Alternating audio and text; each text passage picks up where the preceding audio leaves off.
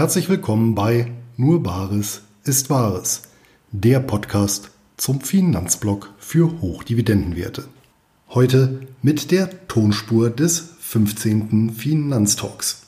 Bei der ersten Veranstaltung des Formats im neuen Jahr habe ich Ende Januar mit Vincent Wilkam unter der Moderation von Eva Arbert zum Thema Das perfekte Depot diskutiert. Die beiden Damen unserer illustren Runde waren leider verhindert. Vorab, wie gewohnt, einige Takte zum Sponsor der heutigen Folge und das ist erneut Linksbroker, der deutsche Ableger des gleichnamigen 2006 in den Niederlanden gegründeten Online-Brokers.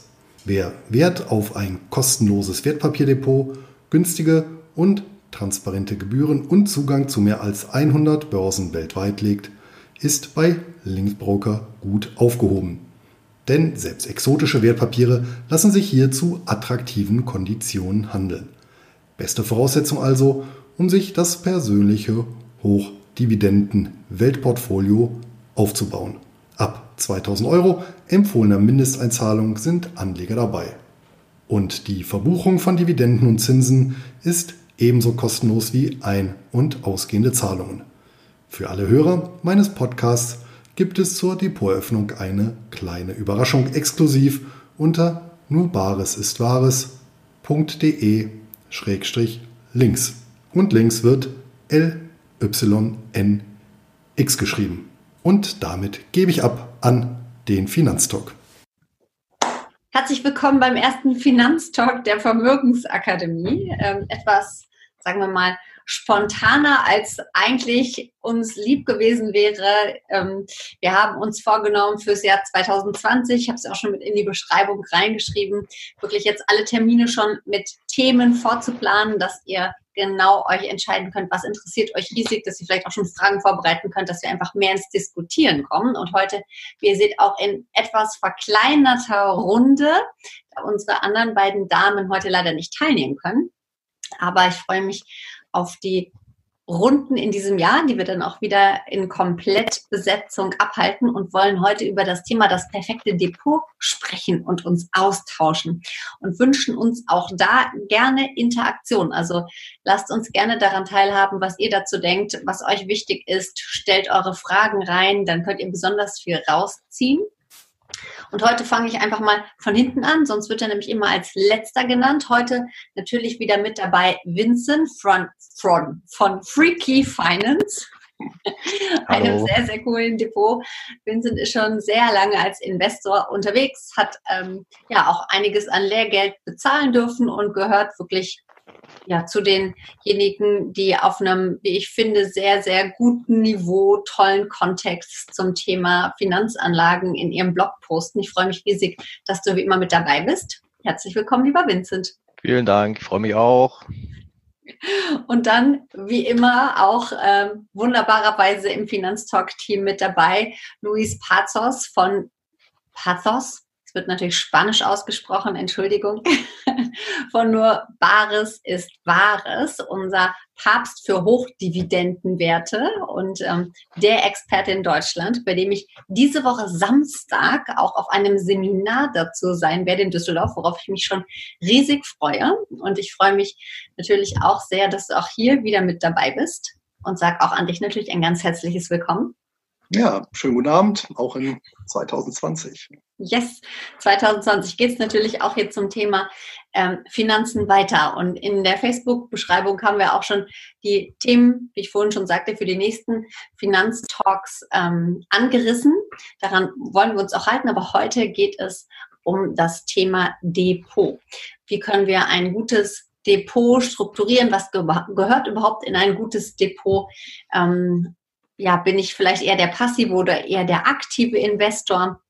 Und ich durfte im Vorfeld schon feststellen, dass wir hier durchaus auch unterschiedliche Meinungen vertreten haben. Es wird also ganz spannend.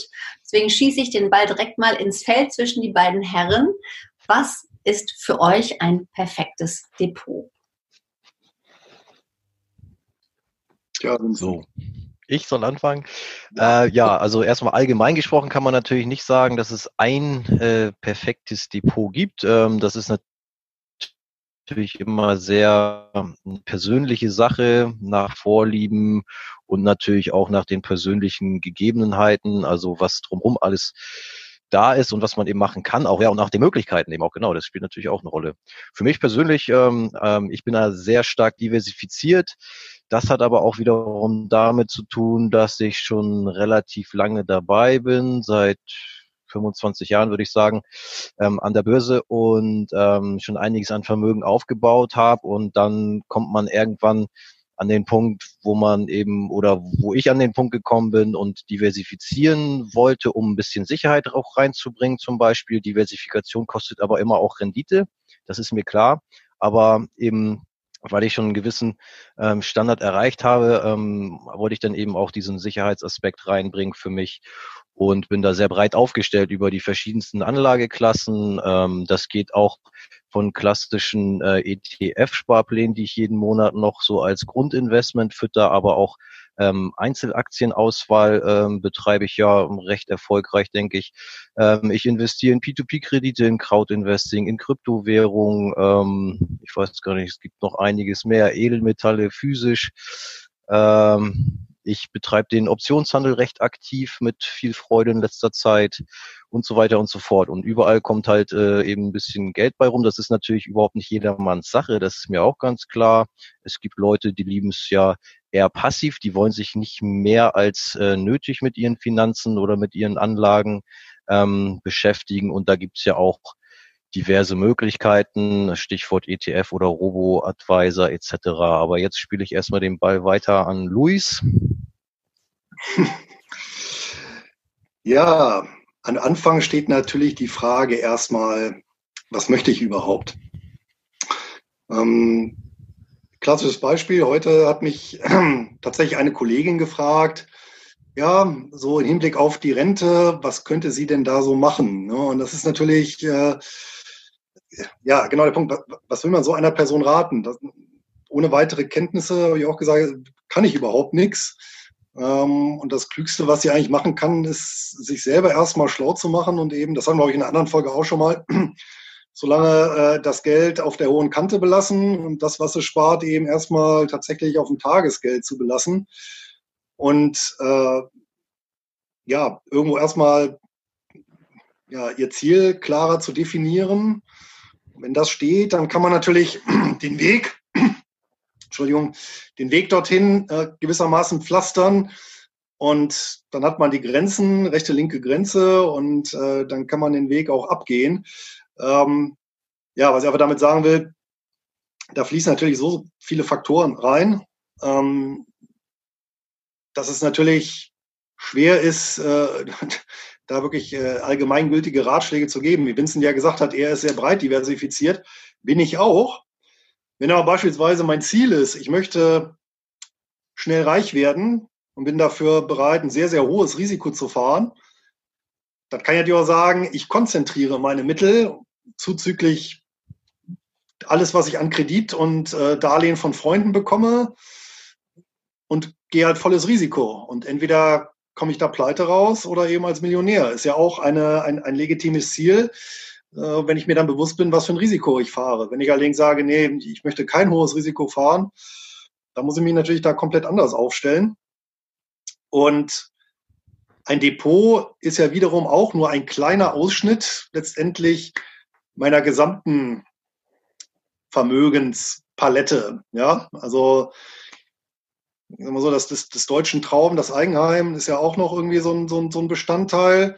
Ja, dann eben außerbörsliche Engagements gibt es ja auch ganz viel, angefangen von, von, von Immobilien über ähm, ja, Versicherungslösungen, weiß der Teufel was, also auch, ja, Kryptowährung, das ist ja in dem Sinne auch kein, kein Depotbestandteil, wenn ich es jetzt nicht über, über ein Wertpapier abgedeckt habe, was ich eingebucht habe im Depot. Ja, und äh, bis natürlich hin ja, zu ganz exotischen Sachen wie ja, Briefmarkensammlung, ja, ähm, kann ich ja auch machen. Wenn ich da absoluter Experte bin und, und mir da über Jahre meine Sammlung aufbaue, äh, geht sicherlich auch. Ne? Und da sind wir natürlich dann beim letzten Punkt, das ist dann so Humankapital. Ne? Wobei letzte eigentlich der erste Punkt, weil der ja vorne mit irgendwo so dabei spielt. Das war jetzt nicht das, was ich der Kollegin geraten habe, so im finanziellen Bereich, das Humankapital aufbauen und dann dort weiter fortzuschreiten. Ich sehe auch immer wieder sowohl bei Kollegen als auch ja einfach so im Umfeld, dass es wirklich häufig die allerbeste Investition ist, zuerst mal in sein eigenes Köpfchen zu investieren, um hinterher dann zu wissen, was mache ich. Und ähm, ja, schon, was schon mal klar ist, das Depot gibt es nicht. Wir haben Assets, wir haben Vermögen und das Depot, damit wird ja klassischerweise ein Wertpapierdepot gemeint, wenn man das so sagt, ist ein Teil, ein Puzzlestück von vielen anderen Puzzlestücken, die man auch im Gesamtkontext betrachten muss, um wissen zu können, um entscheiden zu können, was könnte idealerweise in dieses Depot fließen, um meine kompletten Assets meinem Risiko entsprechend sinnvoll abzubilden. Jetzt müssen wir es schaffen, isoliert den Rest mal zur Seite zu tun und zu sagen, okay, wir widmen uns jetzt dem Wertpapierdepot. Und auch da kann man natürlich sagen, selbst wenn ich mal nur das Wertpapierdepot habe und gar nichts anderes, kann ich auch innerhalb dieses Depots verschiedene Risikoklassen abbilden, verschiedene Dinge machen, in mein Depot verschiedene Sachen reinpacken. Es gibt ja von extrem spekulativen Dingen, von Hebelgeschäften. Ähm, Vincent, du hast gerade Optionen angesprochen. Ihr habt den Robo-Advisor und ETFs angesprochen. Verschiedenste Dinge, die in einem Depot Platz finden können. Was sind denn so die Depots, von denen ihr sagt, das ist so ein, so ein Standard-Depot, wenn jemand mal anfängt und sagt, okay, ich habe jetzt wirklich noch keine anderen Assets, sondern das Geld, was ich habe, möchte ich in einem Depot abbilden. Ich habe, sagen wir mal, ich bin jetzt so Mitte, Mitte 30 bis 40, habe noch ein paar Jahre Zeit. Das Geld darf auch ein bisschen für mich laufen. Ist ja auch immer wichtig, ob kurzfristig oder langfristig. Das heißt, wir gehen mal davon aus, der hat mal noch so 30, 40 Jahre, sind ja alle gesund und werden ja alle steinalt. Zeit, dass Geld noch was machen kann. Was sind, ähm, lasst uns mal in, in die Themen so ein bisschen weiter reingucken. Was sind gute Bestandteile eines Depots? Wie würdet ihr ein Depot für eine solche Person angehen? Ja, auch hier kommt es ja wieder drauf an, was die Person dann eben auch A für Möglichkeiten hat und welche ähm, Risikoneigung vorhanden sind. Man kann natürlich sagen, ja, also man kann raten, ähm, du hast noch so und so viele Jahre Zeit. Wenn wir jetzt sagen, du hast noch 30 Jahre Zeit, ist das eigentlich ausreichend viel, um äh, eine hohe Aktienquote mit reinzunehmen. Aber vielleicht ist die Person gar nicht ähm, bereit, dieses Risiko in Anführungsstrichen auf sich zu nehmen, ähm, kriegt Panikattacken, wenn jetzt solche ähm, aktuellen Sachen wie mit diesem Coronavirus da die äh, Börsenkurse mal kurzfristig runterprügeln kann nachts nicht schlafen, dann ist das halt nichts für die Person. Ne? Das muss man, muss man dann eben auch akzeptieren, ähm, wobei es wahrscheinlich die Rendite trächt, trächtigste Angelegenheit wäre, bei dem entsprechenden Zeitraum in ja eine hohe Aktienquote zu fahren. Aber wenn, wenn die Leute sich da nicht mit wohlfühlen, dann bringt das überhaupt nichts, weil dann ähm, passieren so Kurzschlusshandlungen oder unüberlegte Sachen, dass dann im ungünstigsten Augenblick dann die Sachen wieder verkauft werden, wahrscheinlich im Minus und so weiter. Und dann hat man ja nichts gewonnen. Im Gegenteil, dann hat man gleich wieder ein kleines Stück äh, vom äh, vorher zusammengesparten und hart verdienten Geld äh, verbrannt. Also von daher muss dann ja auch jeder wissen, wo ähm, seine Risiko, also wie sein Risiko so aussieht, sein Risikoprofil und da kann Luis vielleicht sagen, wie man das ähm, für sich so ein bisschen ermittelt, weil ich finde, das ist der erste Schritt. Man kann ja schlaue Ratschläge geben und sagen, ähm, ja, wie das jetzt so in der Vergangenheit alles gelaufen ist und was die allgemeine Meinung dazu ist. Aber wenn die äh, Person sich mit so einer Anlage nicht wohlfühlt, dann bringt das halt nichts.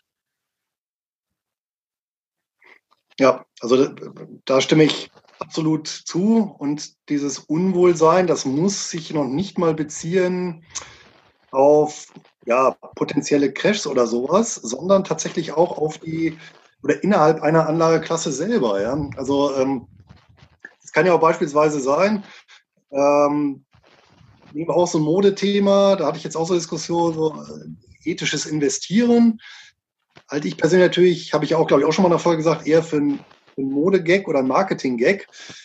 Aber wenn ich natürlich eine Person habe, ja, die, äh, die einfach unruhig ist, wenn sie einen ETF sich ins Depot legt, wo eben, weiß ich nicht, Anteile von irgendeinem Waffenhersteller, einem Tabakkonzern, einem äh, Schnapsbrenner drin sind und sagt, nee, also ich, das lässt mir innerlich keine Ruhe, dann ähm, ich musste gerade, ihr habt euch wahrscheinlich gewundert, warum sich mein Mund bewegt hat und ihr nichts gehört habt. Das lag daran, weil meine kleine Tochter vor der Tür stand und gehämmert hat und mir was zeigen wollte und ich euch das kurz ersparen wollte. Alles live hier, wie ihr seht. Und ähm, ja, also ihr hört schon, es gibt wirklich ganz viele verschiedene Dinge, die darauf Einfluss nehmen, was passt sinnvollerweise in ein Depot rein? Welche Risikoneigung habe ich? Wie viel, was, worauf habe ich auch Lust? Ich finde auch tatsächlich, ich erlebe bei Frauen häufig, dass das, was du du das gerade als Modethema oder auch so ein bisschen als vielleicht Mogelpackungen ähm, beschrieben hast, dieses nachhaltige Investieren, dass das für viele Frauen noch mehr Thema ist als für Männer, dass sie einfach sagen, das muss meinen Werten kongruent sein, was ich hier mache. Wenn ich Geld verdiene, dann soll das nicht auf Kosten von irgendwem und irgendetwas geschehen. Ich denke, darüber kann man sich sicher auch nochmal gut austauschen.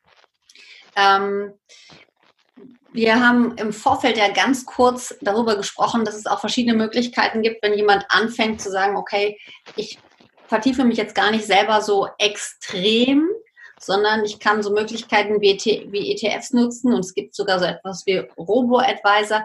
Erzählt mal, was ihr davon haltet, was Robo-Advisor sind. Vincent, bei dir knattert es, glaube ich, oder ist bei mir? bei dir oder bei Vincent?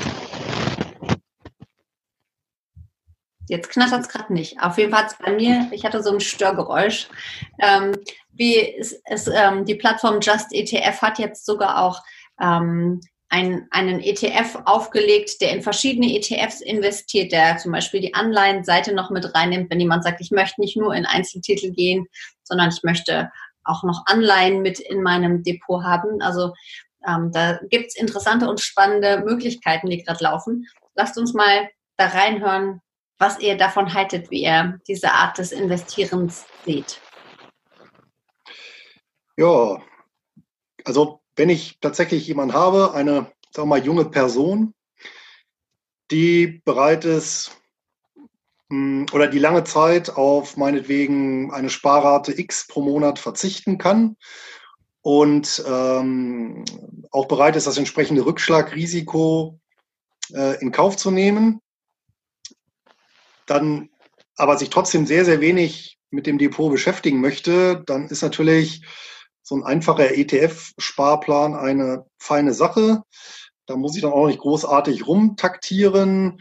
Ähm, ich spare den einfach kontinuierlich an und nehme dafür einen möglichst marktbreiten Index, der also natürlich möglichst die Welt abdeckt oder, ja, und ähm, kann den natürlich ansparen. Das ist natürlich eine Möglichkeit für jemanden, der dann eher, äh, ja, aber auch mal eben dann risikofreudig ist ne? und dann eben eine Person, der es eben keine schlaflosen Nächte bereitet, äh, ja, wenn es dann eben mal, wie jetzt zuletzt, ja, so im zweiten Halbjahr 2018 dann mal äh, 20 Prozent runtergeht, was ja nicht so riesig viel ist. Aber wenn man sich dann mal tatsächlich dann so die Rückläufe anguckt an die Zeit, äh, irgendwelche E-Mails, wo dann schon doch so ein bisschen äh, die Panik äh, durchschimmert, ähm, das ist dann auch so ein Zeichen, bin ich ja eben noch gar nicht zugekommen durch das äh, Knittern in der Leitung. Ähm, wie misst man eben das persönliche Risiko? Also wenn man solche E-Mails schreibt, dann ist man zu riskant positioniert in der Regel. Ja? Also weil, wenn man dann anfängt, sich dann Sorgen zu machen. Ja? Ähm, äh, aber wenn das eben, wie gesagt, wenn das, wenn das nicht der Fall ist, wenn ich eben bereit bin, eben 100 Prozent in Aktien zu gehen und das Ganze möglichst einfach haben möchte ohne Pflegeaufwand, ohne Ausschüttungen großartig, dann kann ich das natürlich schön laufen lassen. Ja. Ja, genau. Also es gibt natürlich auch ähm, ETFs, also die nicht jetzt nur rein auf ähm, Aktienbasis laufen, gibt ja auch Anleihen-ETFs und so. Ähm, ich sage immer, ein oder zwei ETFs reichen eigentlich jetzt erstmal für den Hausgebrauch zum Anfang. Ähm, breiter streuen kann man später dann immer noch. Und deswegen sehe ich jetzt auch nicht ganz den Sinn von, ähm, wie war das jetzt, äh, ETFs, die in verschiedene ETFs investieren oder so. Also das sollte eigentlich jeder schaffen, ähm, ein oder zwei ETF-Sparpläne an den Start zu bringen und die durchzuziehen. Ähm, die Risikoneigung hatten wir jetzt ja schon ein paar Mal. Also wenn man dann jetzt eben nicht volle Pulle in Aktien gehen will mit einem marktbreiten Aktienindex, dann kann man eben auch noch ähm, ja, Anleihen-ETFs oder sowas dazu nehmen. Ist jetzt auch wieder Geschmackssache, ob es denn nicht auch heutzutage das Tagesgeld tut oder so. Aber ja, das sind eben Sachen, die kann man dann im Detail nochmal diskutieren. Aber mein grundsätzlicher Rat für jemanden, der einen langen Anlagehorizont hat und einigermaßen äh, mit einer Aktienanlage leben kann, da ist einfach ein wirklich ja, marktbreiter ETF, entweder MSCI World oder so ein äh, All World Country Index ähm, ist da bestens geeignet, um den einfach stumpf durchlaufen zu lassen. Das denn eben wirklich für die Leute, die sich dann im Nachgang auch gar nicht mehr groß vielleicht ähm, damit beschäftigen wollen, ähm, die da keine Zeit zu haben oder kein Interesse dran haben. Dann gibt's ja die anderen, die kommen über einen solchen ähm, ETF vielleicht sogar ähm, auf das Thema Finanzen und fangen an, sich dafür zu interessieren und zu begeistern, fangen an, äh, ein bisschen rum zu experimentieren und ähm, ja weiterzudenken. Und dann kommt man ähm, unter anderem schnell dazu, dass man äh, viele verschiedene ETFs kombiniert und so weiter oder dann eben in der weiteren Folge sogar äh, in Einzelaktieninvestments kommt und so weiter. Also dann wird es dann halt eben interessant für die Leute, die da wirklich Interesse und Lust dran entwickeln, ähm, da ein bisschen mehr Zeit und äh, Energie in die eigene Finanzanlage zu stecken.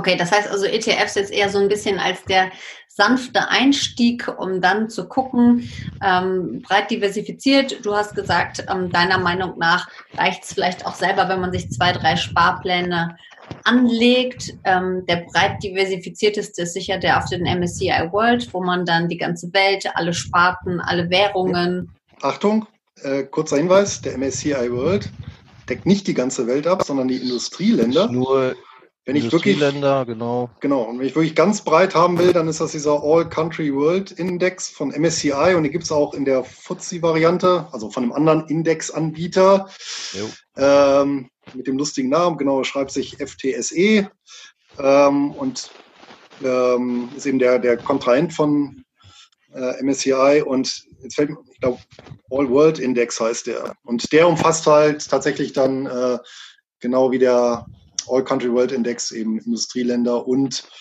Schwellenländer. Also der ist tatsächlich nochmal ein Stück breiter. Ja. Das heißt, ansonsten, wer einen MSCI World hat, kann entweder shiften oder ein, äh, ein ETF auf die Emerging Markets quasi noch mit reinnehmen, um das drin zu haben, um wirklich die ganze Welt abzubilden und die Länder. Und genau. da. Also der, der All Country World Index würde jetzt, ähm, der bietet von vornherein mit dieser einen Lösung ähm, den Mix zwischen äh, Industrie- und Schwellenländern in einem ab und wer das dann getrennt halten will, der kann ein ETF auf den MSCI World und einen weiteren in, äh, ETF auf die äh, Schwellenländer, also Emerging Markets dann besparen in einem bestimmten Verhältnis. Also oft nimmt man dann 70-30 für äh, World zu Emerging Markets oder 75, 25, so in der Richtung kann man das ungefähr gewichten. Aber das ist dann am Ende halt eben auch wieder Geschmackssache. Und um es wirklich eben am einfachsten zu halten, ist es dieser äh, All Country World Index. Da hast du ein ETF und kannst laufen lassen. Und wenn die Person eben entsprechend jung ist und die Zeit hat, dann spricht auch überhaupt nichts dagegen, das volle Pulle auf Aktien äh, laufen zu lassen. Ähm, Notgroschen ist eh geboten, also den sollte eh jeder unabhängig von irgendwelchen anderen Anlage für Elefants halten, so dass er jederzeit rankommt. Und ja, ich meine, das sind doch die wichtigsten Sachen, dass wir erstmal ähm, unsere größten ähm, ja hier Nöte absichern, also dass jeder eine Haftpflichtversicherung hat, vielleicht eine Berufsunfähigkeitsversicherung, äh, dass der Notgroschen ähm, ja in Wohlfühlhöhe äh, parat liegt. Und dann ist meiner Meinung nach das nächste für einen jungen Menschen, der was machen will, ja so ein ähm, ETF-Sparplan auf dem breiten Index. Und es ist übrigens auch nicht nur ein Einstiegsprodukt. Ich meine, ich habe ja schon ein sehr spezielles, sehr ausdifferenziertes Weltportfolio, aber auch da äh, spielen an der einen oder anderen Ecke ETFs eine Rolle, wo ich eben bestimmte Instrumente oder Branchen eben mit abdecke. Ja? Also ist nicht nur auf Einsteiger beschränkt. Ja. Nee, ähm, auf Einsteiger beschränkt meinte ich jetzt diese marktbreiten Geschichten, wenn man da was machen will. Und du hast natürlich vollkommen recht, wenn man jetzt so spezielle Sachen ähm, abbilden will, was weiß ich, wie, ähm, Entschuldigung, China, wo man jetzt auch nicht vielleicht so den ähm, großen Zugang zu, den, zu dem Markt hat und so weiter und vielleicht auch nicht so dieses, ähm, diese Detailexpertise, dann kann man sich natürlich günstig auch von den ähm, Kosten her über ein ETF solche Nischen gut abbilden. Entschuldigung, muss was trinken hier. Übrigens ist es tatsächlich, Vincent, leider dein Mikrofon hatten Luis und ich beide aus und es hat ganz schön in der Leitung geruppelt. Ah, Aber lass uns leid. mal, das ähm, ist manchmal so. da scheint gerade irgendwie ein, ein Störgeräusch drin zu sein, macht ja aber nichts. Ich denke, wir haben trotzdem alles Wichtige verstanden. Ähm, das heißt also grundsätzlich, um es nochmal festzuhalten und alle da draußen, Schreibt gerne, wenn ihr Fragen habt, rein. Das perfekte Depot per se gibt es schon mal nicht. Grundsätzlich erstmal wichtig, was gibt es denn ansonsten noch im Portfolio? Was haben wir für Assets, um dann zu bestimmen, was könnte ins Portfolio passen? Im Portfolio selber gucken wir auch, ähm, wie ist unsere Risikoneigung? Wie viel Zeit haben wir? Worauf haben wir auch Lust? Was möchten wir auf gar keinen Fall, um dann zu bestimmen, was für Assets wir gehen, wenn wir noch relativ unorientiert sind? Oder wenn wir es bewusst als Beimischung wählen, könnten ETFs ein guter Einstieg sein, um erstmal breit reinzugehen und zu gucken. Wir hatten vorhin ganz kurz oder ich habe vorhin kurz den Begriff des Robo-Advisors reingeschmissen. Wollt ihr mal unsere Zuschauer darüber aufklären, was ein Robo-Advisor ist und wie sinnvoll oder in unsinnig ihr den Einsatz eines solchen Instrumentes findet? Ja, wenn ich loslegen soll, also der hat natürlich auch wieder für einen gewissen Personenkreis seine, seine Daseinsberechtigung ich denke, das ist eben auch für die Leute, die ähm, dann eben nicht selber sehr aktiv agieren wollen oder können oder sich nicht in der Position fühlen, dann kann man dort eben ähm, bestimmte oder vorgegebene Schemata wählen, sag ich mal, die der äh, Robo-Advisor-Anbieter äh, eben anbietet. Und der Clou ist eben, dass zumindest gesagt wird, dass ähm, dass auf den Markt oder äh, auf die Märkte reagiert wird in einer Art und Weise, ja, dass wenn es jetzt äh, runtergeht, dass dann ein bisschen ähm, Aktienquote rausgenommen wird und ein bisschen umgeschichtet wird in Richtung ähm, ja Sachen, die nicht äh, so stark an an den Aktien hängen und so, dass der Depotwert nicht rund nicht so stark fällt und so weiter. Ähm, ja, das ist dann wie gesagt für Leute, die sich nicht kümmern wollen und die da auch, ähm, denen das wichtig ist, dass reagiert wird. Wenn ich jetzt natürlich in so einem marktbreiten ETF bin und die äh, Kurse gehen zwei Jahre lang runter, ist das ganz klar, dass ähm, meine Anlage damit drin hängt, voll drin hängt und ja, der Robo-Advisor nimmt dann eben wenn der vernünftig eingestellt ist, das ist ja dann die nächste Frage, wer, wer macht das im Hintergrund und so, da kommen wir vielleicht gleich noch zu. Ähm, der nimmt dann eben Aktienquote raus und schichtet um, meinetwegen auch wieder dann in, in Anleihen oder so, wo das dann äh, hoffentlich nicht im gleichen Maße runtergeht, so dass der, dass der ähm, Drawdown ein bisschen äh, abgefedert wird, ja. So, und äh, das kostet natürlich dann eben auch äh, eine Gebühr. Das macht ja keiner aus Nächstenliebe, ist ganz logisch. Äh, ein ETF hat ja unter anderem den Vorteil, dass das relativ günstig von den Gebühren her ist. Ein Robo-Advisor äh, kostet jetzt auch nicht die Welt, aber der ist dann schon mal ähm, meistens zumindest deutlich teurer als ein ETF. Und da muss man eben wissen, gebe ich diese Verantwortung ab und ähm, fühle ich mich damit besser und bin eben bereit dafür noch einen kleinen äh, Aufschlag zu bezahlen. Oder sage ich, ich habe eh noch 30, 40 Jahre Zeit, ich lasse auch in, einem, in, einer, in einer längeren Korrektur einfach äh, meinen Sparplan laufen, weil dann kriege ich ja in der Zeit eben auch entsprechend äh, günstiger die Anteile eingekauft. Das muss man sich dann ja auch wieder ähm, vor Augen halten. Aber wenn natürlich irgendjemand äh, vorhat, eine größere Einmalzahlung zu machen, ist es vielleicht ähm, für, für die Person ähm, günstiger oder besser, damit umzugehen, wenn er weiß, ja, okay, ähm, ich will jetzt einen großen Betrag äh, investieren und wenn die große Korrektur kommt, dann will ich aber auch, dass da einer aktiv ein bisschen äh, dran rumschraubt. Ja, da muss man eben wissen, was man will und wissen, dass das eine ein bisschen teurer ist als das andere. Mhm. Das ist einer der Vorteile, aus denen man einen ETF wählt. Kostengünstige Struktur wird durch den Robo-Advisor wieder ein bisschen revidiert. Dafür zahlt man eben ein bisschen, aber dafür hat man noch weniger ähm, also überhaupt nichts mit Rebalancing, man muss nicht gucken, sondern der schaut, wie er das, diesen ETF so ausbalanciert, dass das passt. Ja, eine Ergänzung zu Vincent. Ähm, was du gesagt hast, äh, solche Robo-Advisor, die, sag ich mal, so taktisch vorgehen oder strategisch vorgehen, die gibt's.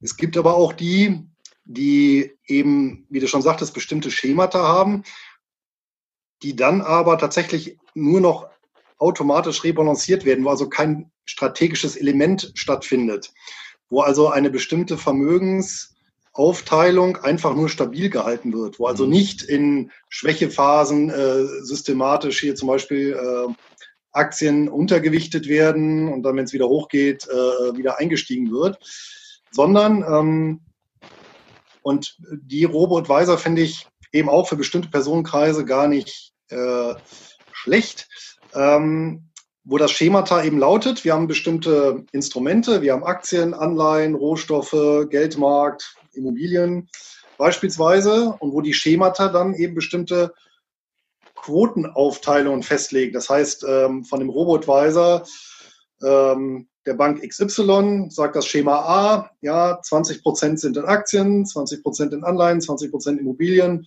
20 Prozent Rohstoffe, 20 Prozent Geldmarkt beispielsweise. Ja, so eine ausgewogene Mischung oder eine, eine offensive Mischung mit 60 Prozent Aktien, äh, weiß ich nicht, 10 Prozent Anleihen, 20 Prozent Rohstoffen, ja, ähm, und äh, 10 Prozent äh, Immobilien beispielsweise, ja.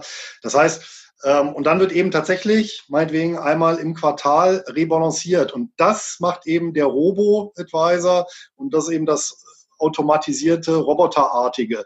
Das heißt, ähm, der nimmt im Prinzip dem Anleger ab, sich selber um den laufenden Ausgleich seiner Anlage kümmern zu müssen.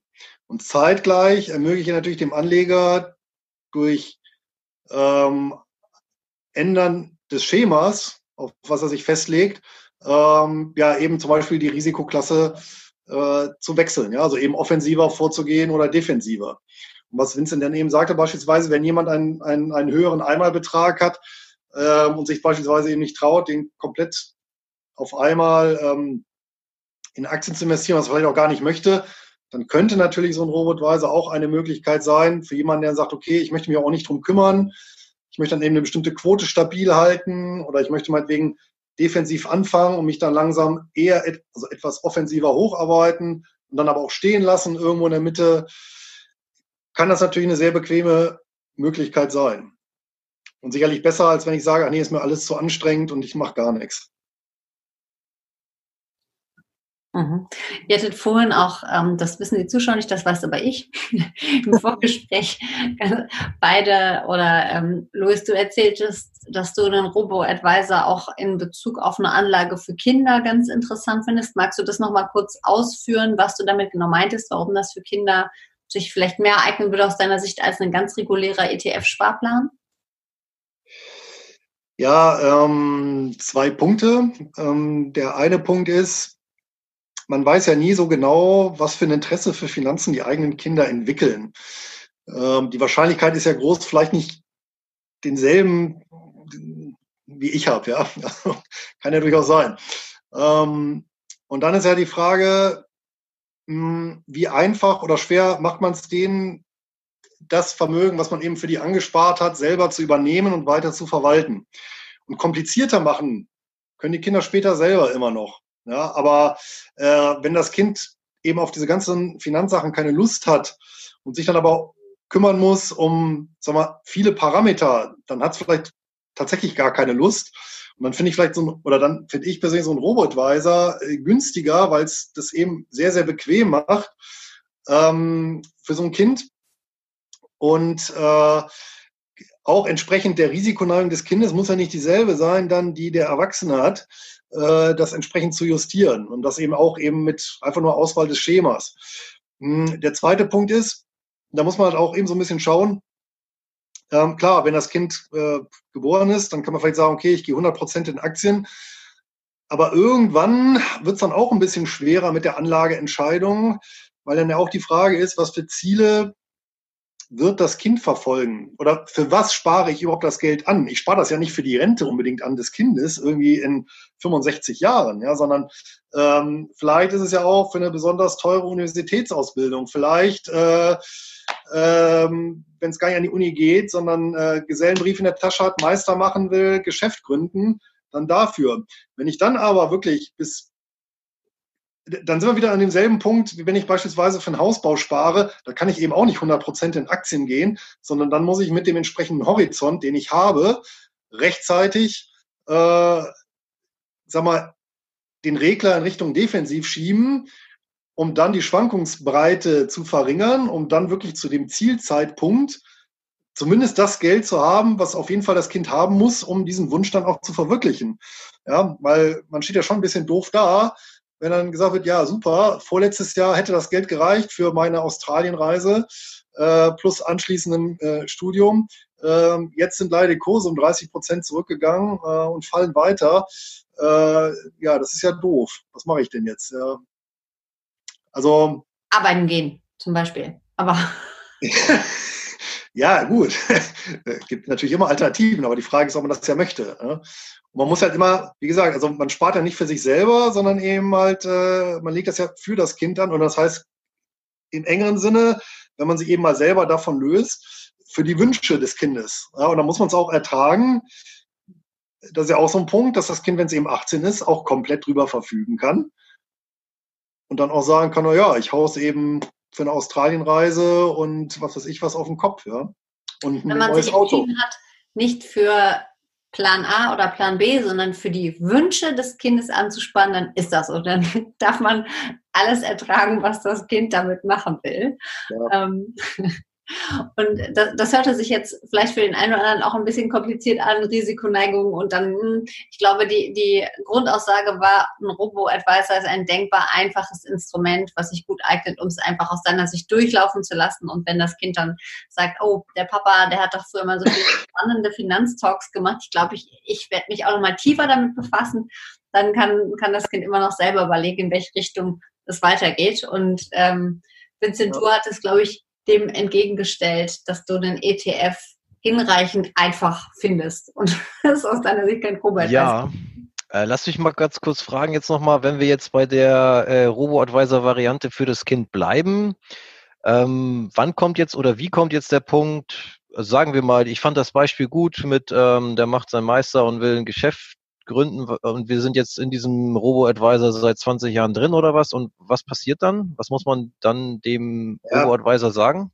20 Jahre eigentlich nicht, im Prinzip. Ja, oder 10 äh, ist, ja, ist, ist, ja egal, das war jetzt nur ein Beispiel. Genau, ja, und dann, dann, dann sagst du eben beispielsweise, ja, so ein Muster wäre beispielsweise zu sagen, okay, die ersten 10 Jahre, die ersten 10 Lebensjahre, nehme ich, beim, beim, nehme ich die, die, ähm, die 100% Aktienvariante, also eine sehr offensive, weil ich sage, okay, mhm. das ist noch steuerbar auf die 20 Jahre und äh, kann dann aber sukzessive runterfahren, dass ich zum Beispiel sage, nach zehn Jahren gehe ich in eine äh, ausgewogene Variante und dann, je näher es zum 18. Geburtstag geht, dann zu sagen, ich gehe komplett defensiv. Wenn ich es übergebe, sage ich meinetwegen, wenn da Kurzeinweisung, naja, wohl ein bisschen finanzielle Bildung wird das Kind ja mitgenommen haben, aber ich übergebe es halt eben in einer defensiven Variante, dass ich sage, okay, das Geld hast du jetzt liquide quasi zur Verfügung, ohne dir Sorgen zu machen, dass jetzt irgendwie eine große Wertschwankung ist und je nachdem, was du jetzt möchtest, kannst du sagen, okay, lässt du liegen, ja, dann kannst du wieder offensiv machen, wenn du, wenn du sagst, okay, 20 Jahre brauche ich dann nicht. Oder ich möchte halt meinen eigenen Gas-Wasser-Installationsbetrieb äh, gründen, ja, ähm, dann, dann lasse ich es eben ähm, eher defensiv weiterlaufen. Ja, ähm, das, das obliegt dann eben dann dem, dem Kind. Das, und das kann man dann eben dann nochmal dann äh, sehr gut dann weiter justieren. Ja. Gut, also dann, wenn das Kind dann zum neunten Geburtstag so einen Handwerkskasten gekriegt hat, dann gehen wir davon aus, dass das mal äh, Meister werden will, ein Geschäft macht.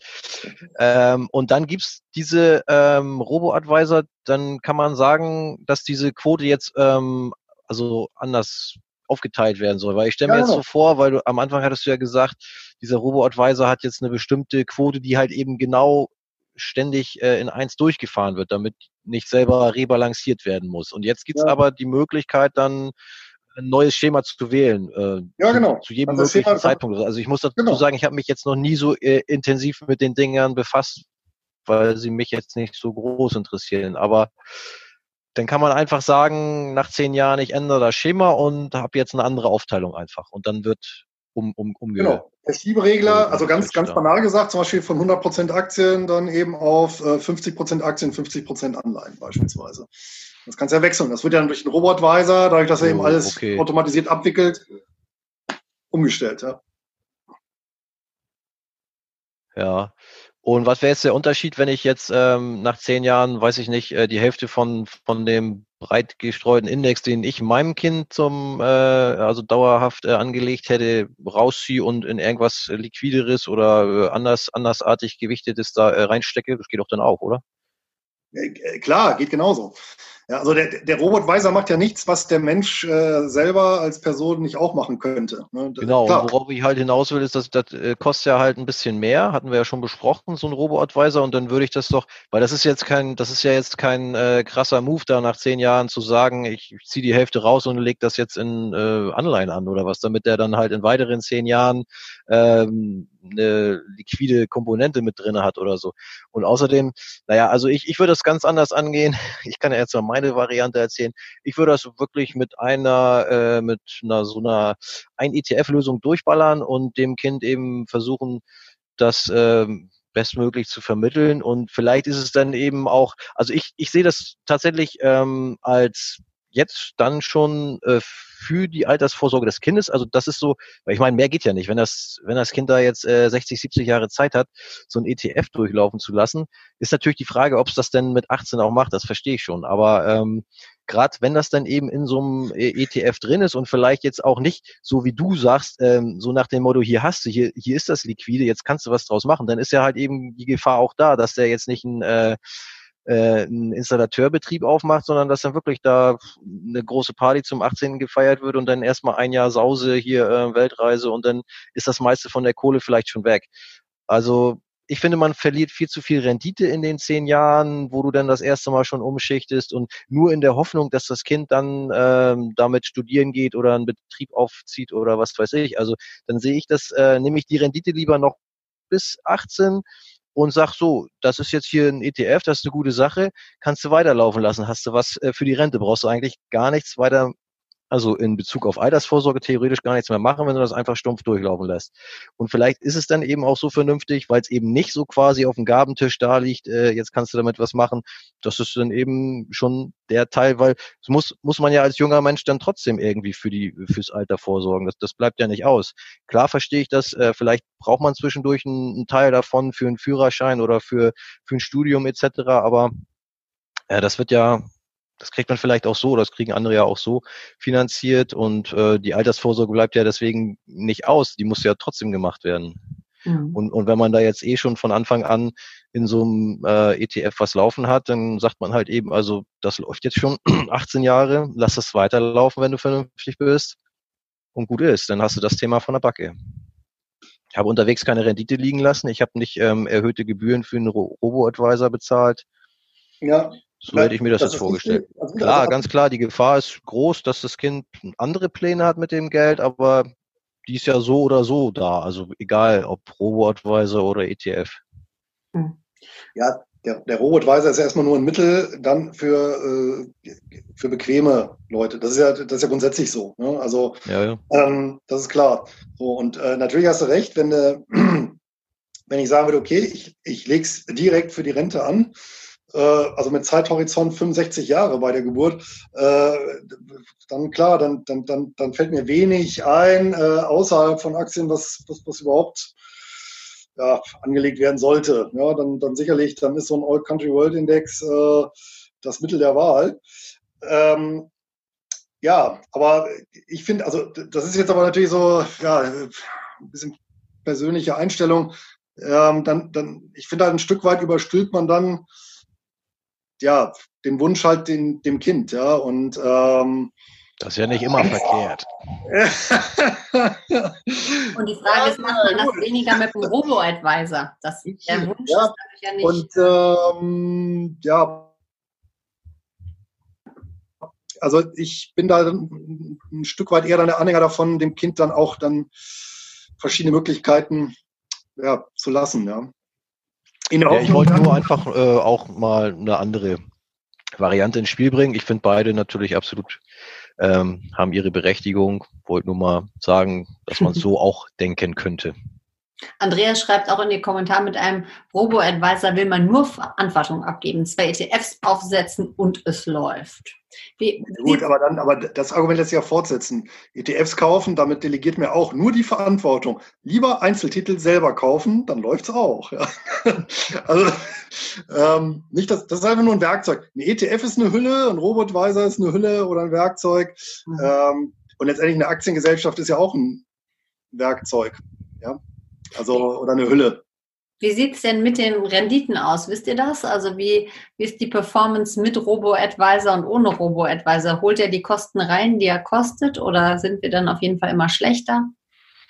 Naja, im Schnitt bist du natürlich mit dem Robo-Advisor einen Ticken schlechter, als wenn du selber das, was der Robo-Advisor abbildet, selber machst. Du musst natürlich ja. so die Zeit und, und andere Sachen gegenrechnen, weiß ich nicht, wenn, wenn du keine Lust hast oder sowas oder je nachdem, wenn, der, wenn eine, je nachdem, was für eine Depotbank du hast, wenn die sehr teuer ist, ja, dann hast du halt wieder Handelsgebühren. Ja, aber denke mal, für einen, also für einen sehr aufgeklärten Investor natürlich, der kann sich natürlich dann, und der auch Spaß an der Sache hat, der kann sich natürlich auch einen Robotweiser schenken. Aber für sie, die sind ja auch nicht gemacht. Genau, also irgendwas wollte ich gerade sagen und zwar, sag nochmal, es ist weg die ganze Zeit wollte ich, wollte ich reingrätschen. Ähm, genau, nein, es gibt, äh, es gibt ja so tatsächlich schon äh, Untersuchungen, wie gut diese Robo-Advisor performen. Das Problem ist einfach nur, die gibt's glaube ich, erst seit drei Jahren oder jetzt übertrieben gesagt, seit, seit vielleicht seit vier Jahren. Das ist natürlich überhaupt kein Zeitraum, äh, in dem man jetzt ja eine vernünftige Aussage treffen kann. Das musst du über mindestens 10, 15, 20 Jahre dann irgendwann mal betrachten, ob die dann irgendwie die Chance haben, ihre Gebühren wieder reinzuspielen. Also äh, die äh, Studien, die ich da ja bis jetzt gesehen habe, die sahen nicht so sehr rosig aus. Ähm, ja, also, aber das ist eben nicht aussagekräftig, finde ich, weil der äh, Betrachtungszeitraum viel zu kurz ist.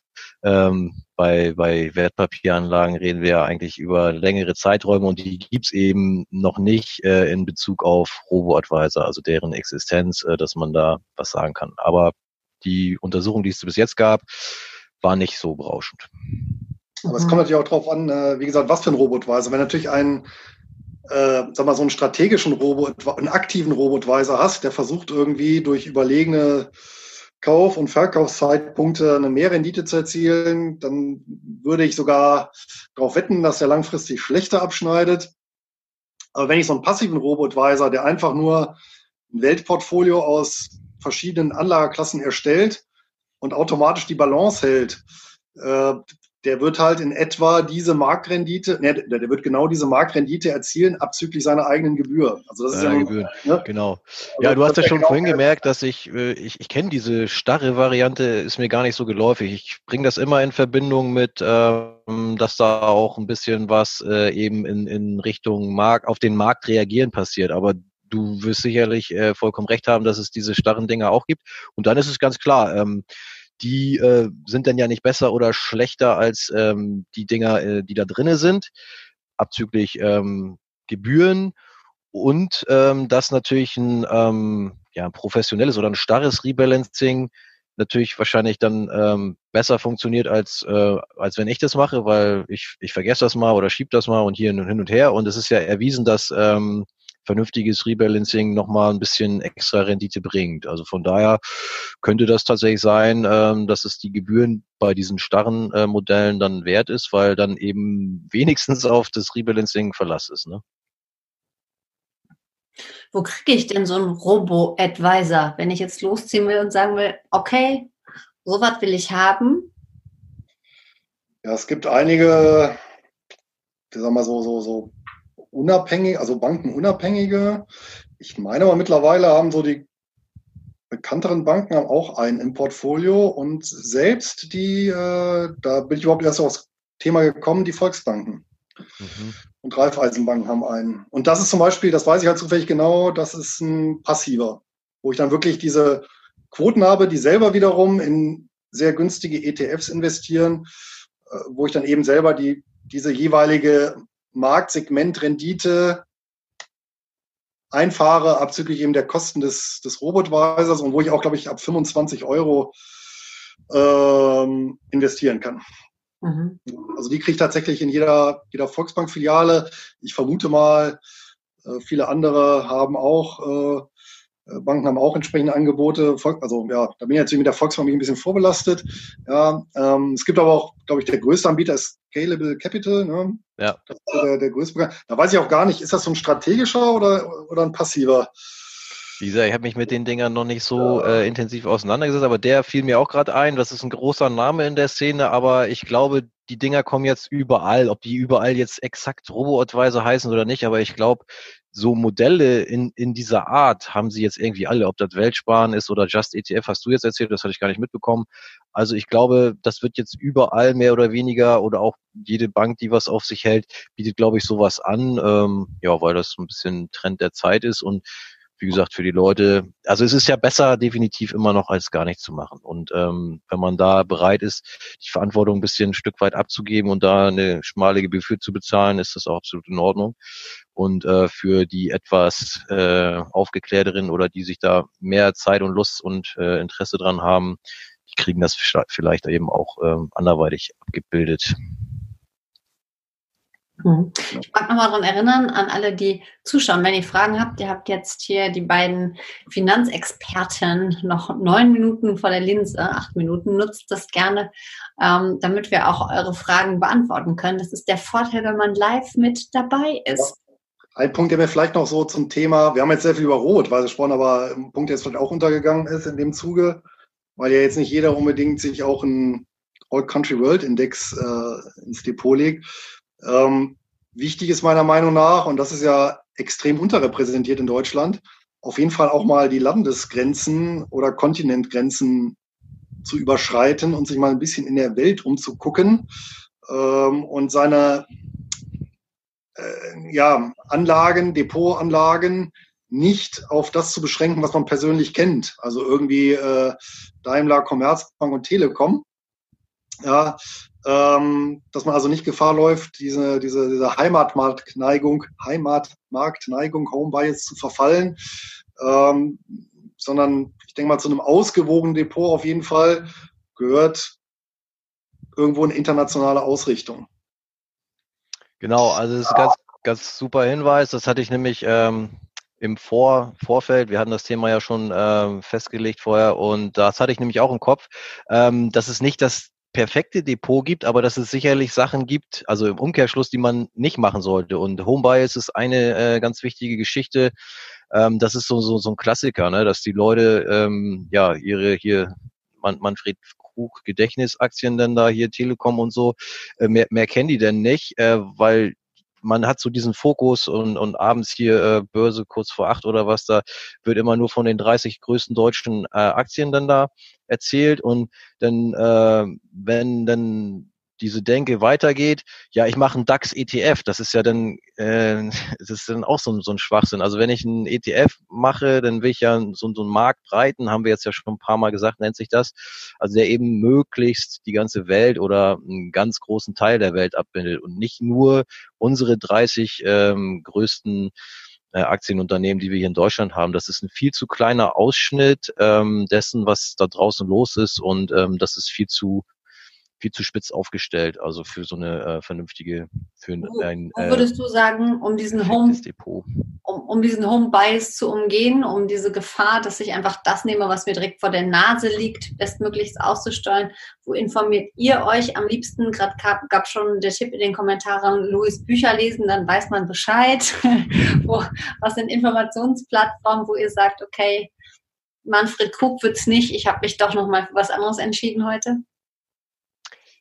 Naja, also ich meine, äh, selbst wenn man in Deutschland vor der Tür geht, ähm, begegnen einem ja ähm, auch ganz, ganz viele äh, internationale Marken oder Firmen. Ähm, da kann man ja schon mal Ausschau halten, ähm, was einem da auffällt, ob man jetzt ähm, in großen Städten den 37. McDonalds trifft oder äh, ob es eine Coca-Cola ist, äh, was, was weiß ich. Das, das sind ja keine deutschen Firmen. Ähm, das sind große amerikanische äh, Werte und da gibt's natürlich ähm, ganz, ganz viele Beispiele. Ähm, es gibt ja oder der ein oder andere hat ein Samsung-Handy oder sowas oder ein Fernseher, ähm, dann ist man schon wieder in einer ganz anderen Ecke der Welt.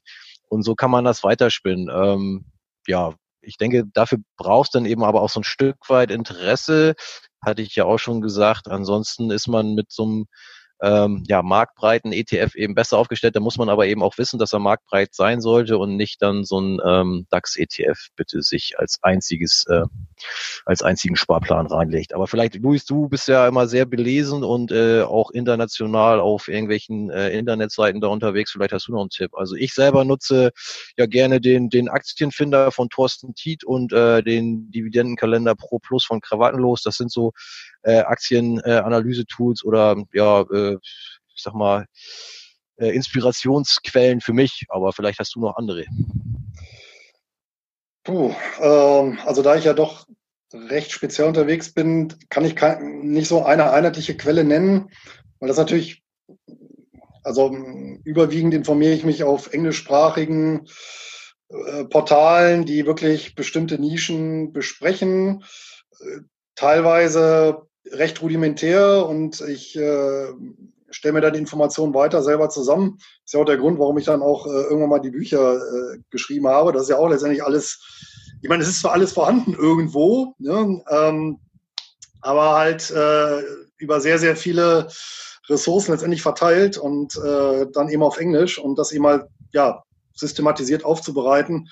Ähm, ja, da habe ich auch Spaß dran. Ähm, Hoffentlich merkt man das. Ja, aber ich sag mal, was, was vielleicht mal hilft, ist, sich vor Augen zu führen, dass tatsächlich äh, die Marktkapitalisierung aller deutschen Aktiengesellschaften gerade mal drei Prozent der äh, Weltaktienkapitalisierung ausmacht. Also sehr, sehr, sehr wenig. Ja, und trotz dieser Giganten, wie, weiß ich nicht, SAP, ja, oder Siemens, ja, ich glaube, sind auch die beiden größten.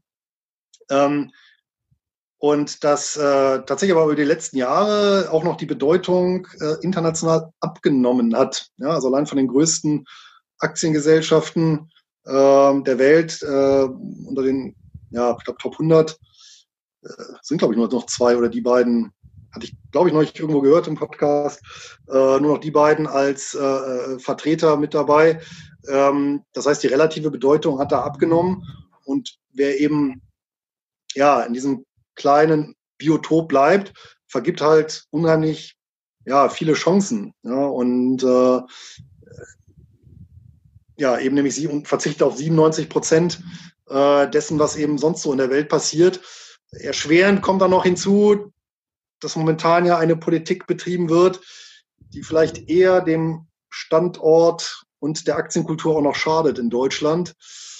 Und vor dem Hintergrund ist vielleicht sogar auch ein Ausweichen ja, auf, aus, aus rein äh, äh individuell, äh, äh, individuellen Erwägungen, Nützlichkeitserwägungen, was die Rendite angeht, äh, gar nicht so verkehrt. Ja, spielst du auch, äh, Entschuldigung, war, da war ja wieder ein Rauschen drin. Spielst du darauf an, äh, dass es auch Sinn macht, eben halt äh, außerhalb des Euroraums da gewisse Anlagen zu haben, wahrscheinlich, oder?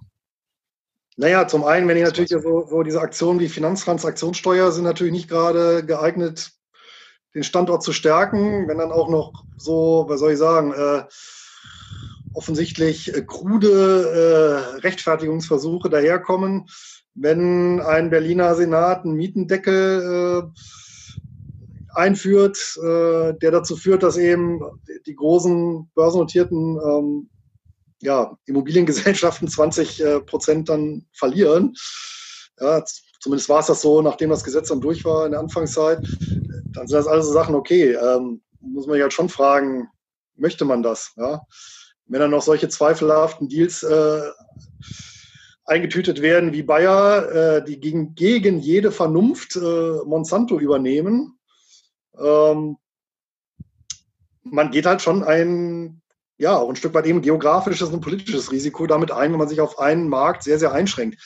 Muss ja nicht nur Deutschland sein. Das kann ja auch sein, wenn man sagt, ich kaufe eben nur chinesische Aktien oder eben nur äh, mexikanische. Ja, das ist ja genau dasselbe. Ja, also, Absolut, ja. Also es geht äh, wie immer all die eben auch um Diversifikation, was äh, die Aktienanlage angeht. Das hast du vollkommen recht. Äh, man kommt natürlich an Nordamerika zum Beispiel nicht dran vorbei, eigentlich als äh, Einzelaktieninvestor, aber auch das ist eben nicht alles. Ne? Da ähm, hast du recht, dass man eben auch in anderen Teilen der Welt ähm, interessante Werte findet. Ja, vielleicht nur eine kurze Anekdote zum Schluss hier. Ähm, und zwar habe ich jetzt selber nochmal für meinen Jahresrückblick hier mein äh, Depot ausgewertet und das sieht tatsächlich so aus, äh, dass ich, wenn man zum Beispiel mal einen Fünfjahreszeitraum betrachtet, da liegen meine Einzelaktien, äh, haben da eine Wertentwicklung von 100 Prozent und ein MSCI World äh, hat in der Zeit, also ein thesaurierender, hat 60 Prozent gemacht. Ne? Und von daher kann man jetzt sagen, dass sich das durchaus lohnen kann, äh, sich mal mit Einzelaktien zu beschäftigen. Ähm, ich verteufel diese ETFs überhaupt gar nicht, bespare die selber als Grundinvestment, hatte ich ja eingangs schon gesagt. Aber ja, Einzelaktien können eben auch eine sinnvolle Ergänzung zu der ganzen Geschichte sein, wenn man da ein gewisses Interesse dran findet. Absolut. Ja, da sind wir halt wieder beim Wohlfühlfaktor abschließend. Das ist sowieso das Wichtigste. Das ist ja auch immer so mein Credo, sage ich auch. Wirst auch nächsten äh, Samstag auf dem Seminar hören, Eva, dass, dass man eben so sein äh, Wohlfühl- oder, oder Seelenheil-Portfolio erstellen muss. Das heißt, etwas, mit dem man sich selber eben wohlfühlt. Und äh, ja, wie ich vorhin gesagt habe, also ich kenne das ja selber, wo ich noch nicht so meine Wertpapiermitte äh, gefunden habe, ja, dass ich dann eben auch äh, ja, von einer Strategie irgendwie in die nächste gestolpert bin, weil ich mal das toll fand, mal jenes. Ähm, was natürlich unterm Strich dann ähm, ja, Lehrgeld kostet, äh, Rendite kostet, äh, ja, Kosten produziert generell. Ähm, heute vielleicht nicht mehr ganz so viel, äh, aber trotzdem diese Unruhe ist eben, glaube ich, sehr ungesund und wichtig ist eben da wirklich ja, zu seiner Mitte zu finden und eben das Portfolio dann eben oder das Depot eben laufen lassen zu können in Ruhe. Ja, das, also das so die, der, die Basis ist grundsätzlich mal zu betrachten, wie ist dein Risiko, wie bist du bereits investiert, wo liegt dein Wohlfühlfaktor beim Thema Depot und dann zu schauen, dass man nicht nur zu Hause vor den eigenen Füßen guckt, sondern wirklich sagt, okay, ähm, je weniger spezialisiertes Wissen ich habe, desto mehr bin ich auf Diversifizierung angewiesen, desto breiter muss ich gehen. Wenn ich mich richtig gut auskenne, macht es auch total viel Sinn, mal in einzelne Titel reinzugehen, um damit einfach nochmal ähm, alles ein bisschen spannender und interessanter zu machen. Je länger der Zeithorizont ist, desto grundsätzlich höher kann mal das Risiko sein. So diese ganz ähm, ja, grundlegenden Konzepte des Investierens. Die nächsten Termine sind immer in acht Wochen. Am 23.03. wollen wir mal über Frugalismus sprechen. Wie sinnvoll ist es, auf Konsum heute zugunsten von Konsummöglichkeiten morgen zu verzichten und inwieweit sollte das gehen? Natürlich in unsere persönlichen Meinungen, aber darüber wollen wir reden. Wir wollen darüber reden, sind ausschüttende oder thesaurierende Wertpapiere sinnvoller? Wir reden über Risikotoleranz. Wie lege ich meine Grenzen fest? Was kommt für mich in Frage? Was kommt nicht für mich in Frage? Ein Thema, was ich wichtig finde, wir reden über Frauen und Finanzen. Ich würde mir viel mehr Frauen wünschen, die an die Finanzfront kommen. Und äh, wir wollen auch darüber sprechen, nach welchen Kriterien ich ein richtig gutes Wertpapier auswählen kann. Und am Ende des Jahres, wenn wir denn am 28.12. den Finanztalk stattfinden und nicht alle irgendwo im Urlaub oder in der Weihnachtspause sind, werden wir auch nochmal ja, ähm, die Prognose für 2021 wagen und mal schauen. Ähm, merkt euch also gerne schon mal diese Themen vor, merkt euch auch gern die Termine vor. Wir freuen uns, wenn ihr aktiv mit dabei seid, wenn ihr eure Fragen stellt, wenn ihr das richtig nutzt und haben beim nächsten Mal auch unsere anderen beiden bezaubernden Damen wieder mit an Bord. Ich freue mich erstmal bei allen, die mit dabei waren und wie gehabt, das letzte Wort gehört natürlich euch beiden, Luis und Vincent. Und wir fangen heute einfach immer im Alphabet von hinten an und deswegen gebe ich jetzt direkt mal wieder an den Vincent. Ja, also vielen Dank, hat mir Spaß gemacht. War, glaube ich, eine interessante. Auch ein bisschen was über Robo-Advisor gelernt. Mal sehen, ob ich das noch mal irgendwann anwenden kann. Ja, ich hoffe, dass wir hier ähm, sinnvolle Hinweise gegeben konnten für äh, ja, eine ausgewogene oder vernünftige Depotstruktur, was man so beachten könnte, müsste, sollte. Freue mich aufs nächste Mal. Ist ja auch ein äh, interessantes Thema. Ich glaube, die Überschrift war ja irgendwie Frugalismus versus äh, Hedonismus und da kann ich auch äh, eine Anekdote erzählen. Freue mich schon drauf. Ja, ich freue mich auch schon auf Vinzenz äh, Anekdote. Ein äh, Abschlusstipp äh, zum Schluss. Ähm, sucht euch vielleicht eine Aktiengesellschaft irgendwo bei euch in der Nähe. Ne? Also das darf dann auch ruhig in Deutschland sein. Und kauft euch ein paar Stücke, einfach um mal auch auf eine Hauptversammlung zu gehen, euch das Ganze mal anzugucken, um mal wirklich so ein bisschen Aktiengesellschaft live zu erleben.